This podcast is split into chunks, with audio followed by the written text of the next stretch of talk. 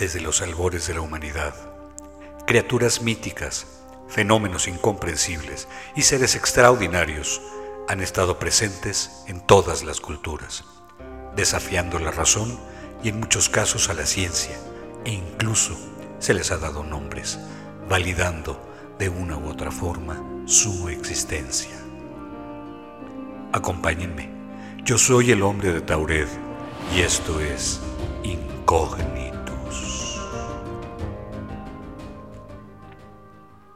Buenas noches amigos, de nuevo los acompaño de regreso a su casa, en su auto, en su lugar de trabajo, ya en la comodidad de su hogar o donde quiera que nos escuchen, deseando que se encuentren bien. Viajar en el tiempo. Imaginen ustedes lo que se podría lograr para poder cambiar nuestras vidas actuales. Ha sido por muchos años el sueño de científicos, cineastas y de muchas otras personas. Y la primera pregunta en torno a esta idea es, ¿realmente se puede viajar en el tiempo? La respuesta que nos da la ciencia moderna es que al parecer esto es posible, aunque con la tecnología actual que tenemos como humanidad, no en este momento. Albert Einstein sentó de alguna manera las bases para poder teorizar sobre los viajes en el tiempo con su famosa teoría de la relatividad, cambiando de manera drástica la forma en la que vemos el tiempo y el espacio. Y en los últimos años se han podido comprobar algunas de las teorías de Einstein. Un experimento bastante reciente probó que la teoría de la dilatación del tiempo es un fenómeno real. Básicamente, la dilatación del tiempo se refiere a la idea en que el tiempo pasa más rápido en un reloj en movimiento que en uno estático. Los efectos gravitatorios afectan también el tiempo, de tal suerte que los relojes de cualquier aparato orbitando alrededor de la Tierra avanzarán más rápido que los que están en la superficie. El mejor ejemplo de esto son los 24 satélites GPS que triangulan las ubicaciones de las señales de cualquier teléfono móvil. Los relojes atómicos de estos satélites viajan a 14.500 km por hora en nuestra órbita terrestre y los científicos aprendieron que este movimiento les hace perder 8 microsegundos al día. Esto es algo que puede parecer imperceptible en nuestra vida diaria, pero es suficiente para que la precisión de las ubicaciones GPS tengan un margen de error de algunos metros. Por ello, estos relojes deben estarse ajustando de manera rutinaria para compensar los efectos de la dilatación del tiempo. Stephen Hawking, el famoso astrofísico británico, también exploró en sus teorías las posibilidades de los viajes en el tiempo. En algún momento de su carrera científica organizó una fiesta en donde solamente convocó a viajeros en el tiempo. Al parecer nadie asistió, o es lo que sabemos al día de hoy. El científico murió en marzo del 2018. La fundación que lleva su nombre, en junio de ese mismo año, organizó un homenaje póstumo al astrofísico, para así poder depositar sus cenizas en la abadía de Westminster, junto a las de Isaac Newton y Charles Darwin.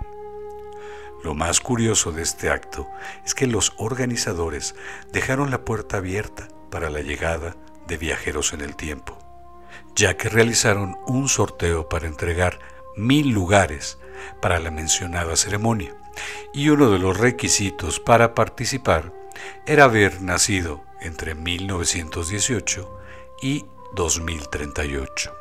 Uno de los organizadores aclaró el punto. No podemos excluir la posibilidad del viaje en el tiempo, ya que no ha sido refutada de manera satisfactoria. Todo es posible hasta que se demuestre lo contrario. Pero ¿qué pasa entonces con todos los casos, fotografías o personas que de alguna manera apuntan a este fenómeno? Hay un número importante de fotografías que ilustran a personas con indumentaria completamente fuera de época o que en apariencia están hablando por un teléfono móvil a pesar que faltarían al menos 50 años para que estuvieran a la venta. Gente que habla de haber perdido minutos, horas o incluso años sin alguna explicación racional. También están las famosas all parts, vocablo que se utiliza para nombrar objetos que no corresponden a la época de la que provienen y que muchos afirman que son provocadas por viajeros en el tiempo. Por lo enigmáticos que son estos objetos, merecerían un episodio aparte, ya que no hay manera de explicarlos. Uno de los más antiguos se encuentra en el Museo Paleontológico de Moscú y es el cráneo de un bisonte con aproximadamente 50.000 años de antigüedad. Lo inquietante de este cráneo es que tiene un orificio perfecto en la frente del animal. Esto se ha investigado y aún no se ha llegado a ninguna conclusión. Aparentemente, lo único que pudo haber hecho tal orificio es una bala. ¿Y quién pudo haber disparado una bala hace 50.000 años? Sin embargo, uno de los casos más famosos que implican poder viajar cronológicamente está relacionado nada más y nada menos que con el Vaticano. Por mucho tiempo se ha hablado de un aparato que se llama el cronovisor. Desde 1960, durante 30 años, el sacerdote benedictino Pellegrino Ernetti afirmó haber creado con ayuda de varios científicos un dispositivo para poder observar acontecimientos del pasado. Mediante una pantalla y un selector de ubicación, se podía observar y grabar nuestro pasado. No se tiene certeza clara de su existencia, aunque varios sacerdotes disidentes han afirmado que el aparato existe y se encuentra resguardado en el Vaticano hoy en día. Entre los científicos que supuestamente estuvieron involucrados en la creación del cronovisor, se mencionan a Fermi, Nobel de Física en 1938, y a von Braun, a quien se le acredita la llegada del hombre a la luna. El padre Ernetti aseguraba que pudo ver cosas increíbles en el cronovisor, como un discurso de Marco Tulio en el año 63 a.C. Pero su formación religiosa lo llevó a buscar develar uno de los pasajes más revelantes en la Biblia, la crucifixión. Hubo publicaciones al respecto en periódicos y revistas respetables, y hasta se afirmaba que había fotografías de los apóstoles con Jesús y de la misma crucifixión. El mismo Ernetti, antes de morir, escribió una carta en donde comentaba que el mismo Papa Pío XII había prohibido usar el aparato por los riesgos que implicaba para la humanidad. Las fotografías que hoy circulan se han identificado ya con fotos de la época de Ernetti.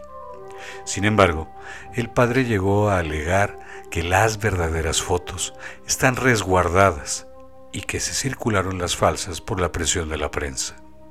De cualquier manera, el misterio queda ahí Todas las personas relacionadas con el dispositivo ya han muerto y el Vaticano niega la versión.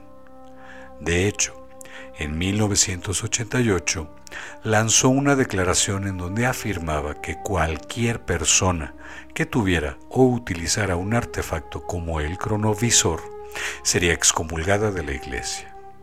Esta misma declaración de alguna manera estaría fortaleciendo los dichos del padre Ernetti.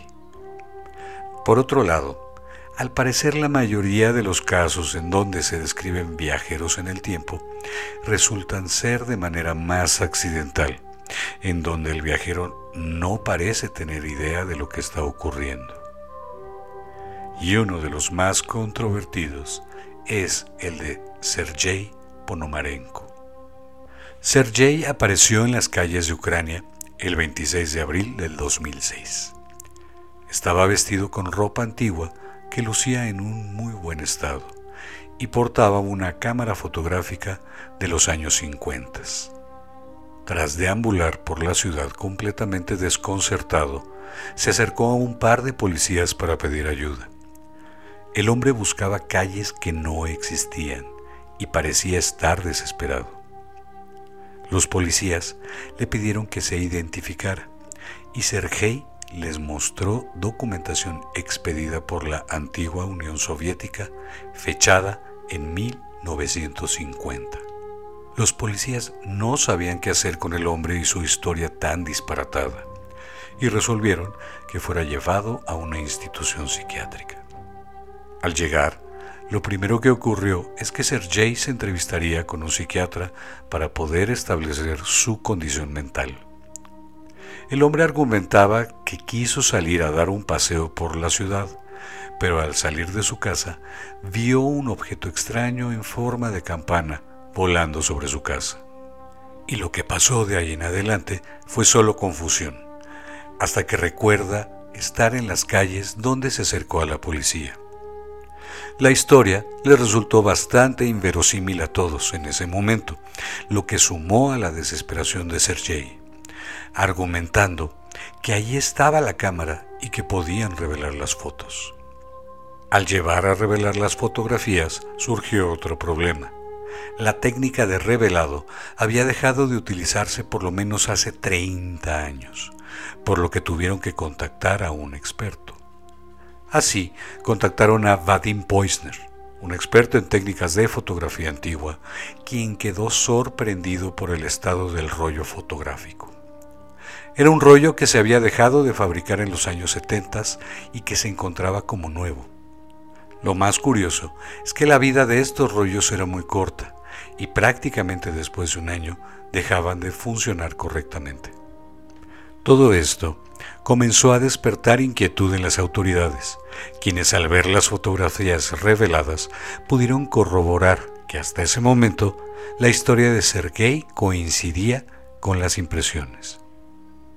Estaba la fotografía del objeto volador y previa a esta, otra de Sergei con su novia y algunas más de Sergei posando solo se volvió a entrevistar al hombre por psiquiatras, ya con la intención de tener más información al respecto. Pero Sergei seguía desesperado y cada vez más abrumado. En algún momento, el hombre casi en colapso tuvo que ser enviado a su habitación designada por el psiquiátrico. Y no se volvió a saber más de él. Sergei desapareció como había llegado, de la nada. Se investigó al hombre y se encontró que Sergei Ponomarenko era el nombre real de una persona que había vivido cerca de Kiev y que se le había dado por desaparecido en la década de los 50. La cámara, la identificación de Sergei, la cual fue avalada por las autoridades como un documento real, y las fotografías quedaron para dar testimonio del suceso. Otro caso famoso es el de Rudolf Fens. En junio de 1950, alrededor de las 11 de la noche, un hombre que parecía perdido y completamente desubicado apareció de la nada en la Quinta Avenida de Nueva York, originando que un taxi lo arrollara y le provocara una muerte inmediata. Los testigos que atestiguaron el evento de inmediato se acercaron al hombre para auxiliarlo. Lo primero a notar era la vestimenta del hombre, que parecía ser de finales del siglo XIX. Al buscar en sus pertenencias para poder contactar a alguien por el suceso, encontraron 70 dólares en billetes fuera de circulación, un certificado para el lavado de un carruaje y cuidado de un caballo, una tarjeta de presentación con el nombre de Rudolf Fens, en donde describía a la persona como comerciante, y una carta enviada en junio de 1876 desde Filadelfia. Todos los objetos encontrados no parecían antigüedades de más de 70 años. Al contrario, parecían nuevos o en su defecto con un uso reciente comenzó la investigación por el Departamento de Personas Desaparecidas de la ciudad, a cargo del capitán Howard V. Rim. En principio, buscaron en la dirección que aparecía en la tarjeta de presentación, pero no encontraron a nadie que conociera al hombre. La investigación continuó y se pudo localizar a un familiar del hombre en cuestión, quien le dijo al capitán Rim que Rudolf había desaparecido en 1876 a la edad de 29 años. Los datos de personas desaparecidas de la época corroboraron la declaración del familiar, así como la vestimenta, aspecto y físico de Rudolf al momento de desaparecer. El caso nunca se aclaró y el capitán terminó ocultando la información oficial por temor a que lo catalogaran con locura. Otro caso, el del capitán Víctor Godard de la Real Fuerza Aérea Británica, es también peculiar. Volaba en 1935 de Edimburgo hacia Andover, Inglaterra. Al pasar sobre Trem, vio un hangar abandonado cubierto por la maleza y pocos momentos después se encontró envuelto en una tormenta muy extraña, en donde describía luces de color amarillo y marrón. Al salir de la tormenta, el cielo estaba muy claro de nuevo y pudo ver el hangar de nuevo, pero ahora había edificios nuevos y algunos aviones. Tres aviones biplanos estaban en la pista y el capitán los reconoció, aunque estaban pintados de amarillo, color que no coincidía con los biplanos en ese momento. También pudo ver un avión desconocido para él en ese momento, un monoplano. De nuevo y sin aviso, el capitán fue absorbido por la tormenta, y al salir de ella, los hangares y los aviones ya no estaban. Continuó con su recorrido de manera normal. Resultó que el diseño en amarillo de los aviones de la Real Fuerza Aérea y el monoplano tardarían cuatro años más en usarse en la Fuerza Aérea. Su testimonio queda con credibilidad, siendo una de las personas que la corona británica nombró como Sir por su contribución militar. ¿Qué hay también de la famosa mujer hablando por celular que sale de fondo en la película de Charles Chaplin, El Circo? La película es de 1928 y un joven director de cine, George Clark, fue el primero en dar cuenta del hecho. Es una escena muy simple, en donde se enfoca la entrada a un circo, pero en algún momento, como cualquier transeúnte, pasa una mujer de edad avanzada, vestida elegantemente. Lo que realmente llama la atención es que parece que al caminar va hablando por un teléfono celular. Es fácil encontrar el extracto de la película en internet y es realmente sorprendente. Otro caso sin explicación hasta hoy es el del vuelo 502. Dicho vuelo hacía el recorrido de manera normal entre Valencia y Bilbao el 31 de enero de 1978. Sin embargo, desde la torre de control en Bilbao, le pidieron al avión desviar el curso al aeropuerto de Santander por mal clima. El piloto tomó curso como le fue solicitado y se aprestó a atravesar la tormenta. El piloto describió, tiempo después, dicha tormenta como demasiado luminosa. La tripulación, inquieta por el anormal fenómeno meteorológico, también observaba el instrumental del avión como giraba sin control. Las seis brújulas de la aeronave enloquecieron y giraban, y de la misma forma que el contador del avión de millas, comenzó su marcha atrás como si la aeronave fuera en reversa. Como si fuera poco, todas las comunicaciones estaban bloqueadas. Después de unos minutos de pánico en la cabina, la situación comenzó a normalizarse al salir del mal clima y pudieron establecer comunicación con la torre e iniciar el aterrizaje. Algo que hasta hoy no se ha podido entender es cómo el trayecto del avión de 15 minutos desde que fue desviado hasta su aterrizaje, le tomó 17 minutos más. ¿Dónde estuvo la aeronave en esos 17 minutos? Pero hablando de aviación, hay un caso realmente sorprendente del cual hoy en día se sigue hablando y no se tiene la menor idea de qué ocurrió. El vuelo Pan American 914 Con 57 pasajeros, se dirigía a Florida desde Nueva York, el 2 de julio de 1955. En algún momento, las torres de control dejaron de recibir señales del vuelo repentinamente, y se pensó lo peor.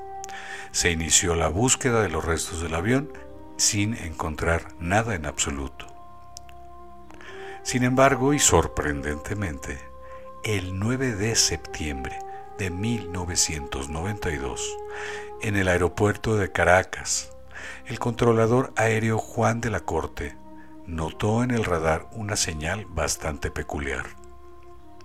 Vieron que se trataba de un McDonnell Douglas DS-4, un avión de hélices bastante antiguo. Ya que no tenían registrado el vuelo, le preguntaron a la aeronave su destino y el piloto confirmó a la torre de control que era el vuelo 914 de Pan American, programado para aterrizar en Miami a las 9.45 del 2 de julio de 1955. El personal de la torre de control estaba completamente anonadado. Se le dio la instrucción de aterrizar y ya en tierra solamente el piloto bajó del avión. Dialogó con el personal de control de vuelo y fue informado que estaba en Venezuela y que la fecha en ese momento era 1992. El piloto, desconcertado, regresó a la aeronave e ignorando a la torre de control, despegó y voló hasta perder contacto con dicha torre. No se supo nada más del vuelo 914. Hay muchos testimonios de personas que afirman haber visto gente con vestimentas del pasado en un estado de shock. Otros han afirmado ver gente conduciendo autos antiguos en estado inmejorable cuyos conductores parecen desorientados. En la mayoría de los casos, los testigos afirman que repentinamente autos o personas desaparecen. Ha habido otros casos en donde personas afirman venir del futuro y que están varadas en esta época, buscando la manera de hacerse de tecnología específica para poder regresar. Hasta ahora, ninguno de estos casos ha dado evidencia clara que pueda probar lo que argumentan. De cualquier manera, hay un número importante de casos que aún no se explican y que de alguna manera nos dejan la puerta abierta para pensar que los viajes en el tiempo son una posibilidad. Gracias Jen, y como lo pediste, aquí está el episodio. Y con esta historia, amigos, termina este tema. Y con su apoyo, seguiremos hablando de otros misterios y enigmas igualmente apasionantes. Quiero agradecer su apoyo a los escuchas que hemos tenido tanto en México como en España y en Estados Unidos. Escríbanme para saber sus opiniones y poder complacer su gusto por algún tema en particular. Puede ser en Facebook, en la página Incógnitos o vía correo electrónico a incognitusred.gmail.com. Yo soy el hombre de Tauret y les agradezco haberme acompañado.